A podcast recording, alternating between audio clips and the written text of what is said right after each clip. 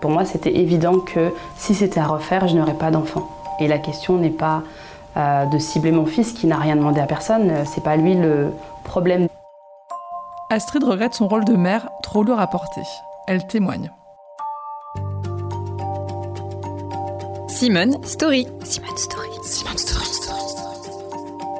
Simone Story. La parole donnée à celles et ceux qui font bouger les lignes. Inconsciemment, je pense que j'ai compris que euh, bah, je suis une femme, j'ai un utérus, donc je suis faite pour avoir des enfants. J'ai toujours aimé les enfants, donc c'est ça. Je pense que je me suis jamais vraiment trop posé de questions sur le sujet. Et euh, aimant les enfants, ben oui, j'imagine qu'indirectement, je voulais au moins un enfant, voire deux.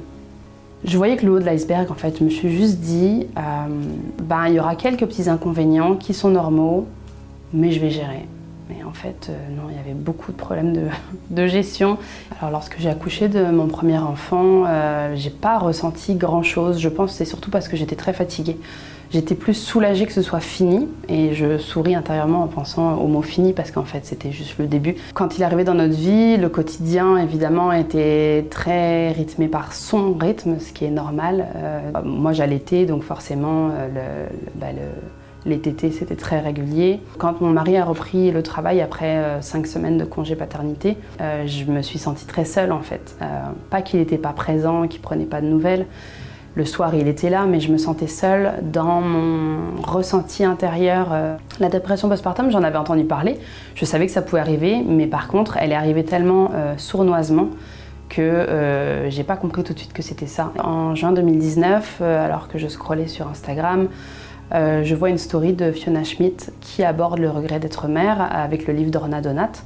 Et euh, donc quand je vois ça, euh, je ne sais plus exactement comment je me suis sentie, mais ça m'a suffisamment intriguée pour que j'en fasse une capture d'écran. Puis je l'ai laissé dans un coin de mon téléphone et euh, la vie a continué. Je ne saurais pas dire avec euh, sa exactitude euh, à quel moment ce regret il s'est développé, mais le premier confinement est arrivé à cause du Covid et là ça a été l'explosion en fait. Et c'est la première fois que j'ai abordé le sujet avec mon conjoint, non sans mal.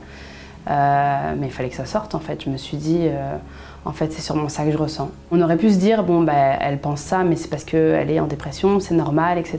Sauf que ce regret, évidemment, est resté. Ma dépression a été soignée. C'est vraiment mon rôle de mère, mon ressenti à moi et euh, ce que je ressens. Mon fils, il est pas. Euh, il est dans l'équation euh, indirectement, évidemment, il ne serait pas là, je ressentirais pas ça. Mais jamais de la vie, je mettrais la faute sur lui, en fait. C'est beaucoup plus complexe que ça. Parce que oui, la maternité, ça peut être merveilleux pour beaucoup de femmes et c'est ce que je souhaite à tellement de monde, à tout le monde en fait. Mais ça peut être aussi extrêmement compliqué. Il y a plein de choses à prendre en compte et on ne s'imagine pas, encore une fois, tant qu'on n'est pas dedans, à quel point ça peut être compliqué parce qu'on rajoute aussi la charge mentale, tout ce qu'il faut penser euh, concernant un enfant. Euh, c'est pas le regret de ma vie d'avant, ça n'a rien à voir. C'est la charge, mais c'est aussi par rapport à qui je suis. Euh, ma personnalité, mon besoin de calme, mon besoin de moments à moi. Et j'ai réalisé ça après avoir eu mon fils. J'y suis pour rien d'une certaine façon, ce regret-là, je ne l'ai pas choisi.